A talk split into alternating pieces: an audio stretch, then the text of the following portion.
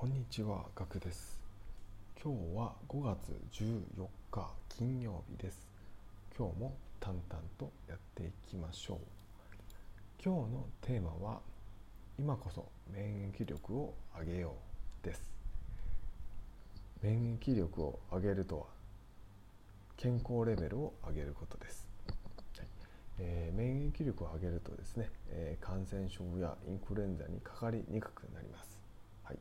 えーまあ、最近ですね、まあ、健康の関心がですね高まってきて、まあ、免疫力という言葉を、ね、よく聞くと思いますが、えー免疫力をですね、まあ、上げるっていうことに関してですね、えー特にですね気にしてない方も多いと思いますので、え免疫力を上げるための方法について、えちょっとご紹介をしていきます。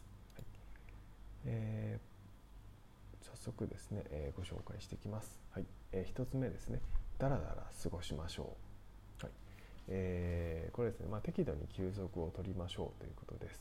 はいえーまあ休みをですね、えー取らずにですね、まあ、仕事に、まあ、没頭するっていう方もいると思うんですけれども、えーやはり適度に休息を取らないとですね免疫力が下がる原因になります、はい、休む時はですねぼーっとするのもとてもいい方法です、はい、2つ目、えー空腹状態にする、はい。え3食食べている方は注意してください、はい、大人になるとですね3食は食べ過ぎです、はい。えーカロリーの取りすぎなんですね3食っていうのは、はい。えーなのでですねえー僕はですね今一食で生活をしています、まあ、正式に言うとまあ1.25食ぐらいですかね、えー朝はですね食べません。で昼はですね、えーナッツだけを食べます、えーで夜は、えー普通に食べます。なのでまあ1.25食ぐらいですね。の量を食べています。そうするとですね、えー太りませんまず。はい、ちょっと免疫力の話とは別なんですけども、まあ、太らないっていうメリットもありますので、えー空腹状態にすると良いです、はい、空腹状態にすると免疫細胞がパワーアップします。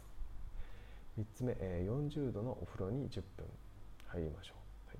えーできればですね寝る90分前にお風呂に入るのがおすすめです。4つ目、えー7時間寝ましょう、はい。えーまあ、これはもうその通りですね、はい。睡眠時間があ少ないとですね免疫力が下がります。5つ目、えー免疫細胞を活性化させる、はい。えーごぼうや海藻類、えー納豆などのですね発酵食品をですね多くとってですね腸内細菌を活性させると免疫細胞が活性化します。はい、なので、えーこれらの食品を積極的にとっていきましょう、えー続いてがん予防の食品を食べる。えー、ニンニク、キャベツ、大豆、生姜、人参がおすすめの食品です。えー、7つ目、えー適度な飲酒にしましょう。はいえー過度なアルコールはの摂取は避けましょう。はいえー、8つ目、えー完食したいならミックスナッツを食べましょう。はいえー一番おすすめなのがミックスナッツです。えー続いて、まあえー無糖ヨーグルトダークチョコレート乳酸菌飲料、まあ、野菜チップスです、はい。えーここ9個目、えーパワーポーズでパワーアップしましょう、はい、パワーポーズというのはですね、えー特な特にポーズは決まってないんですけども自分の気持ちがパワーアップするポーズです、はい。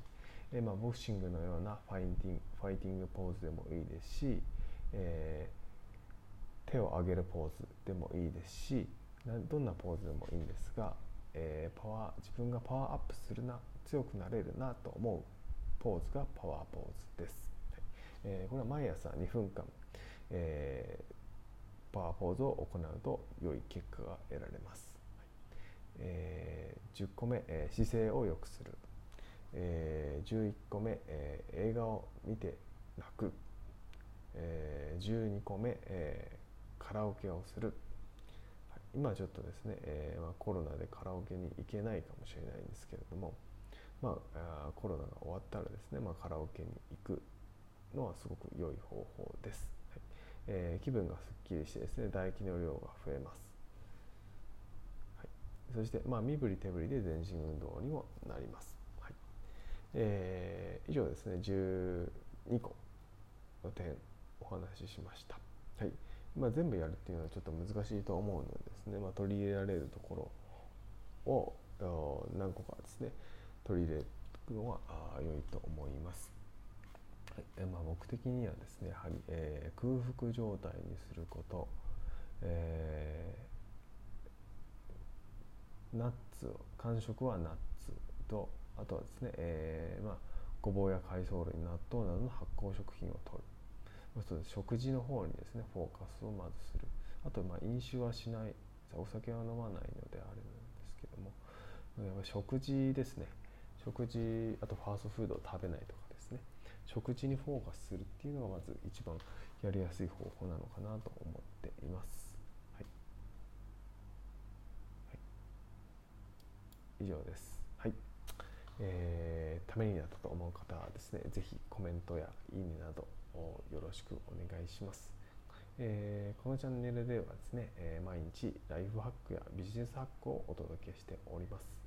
お時間の良い時に、えー、聞いていただけるとありがたいです。それではまた明日お会いしましょう。ではでは。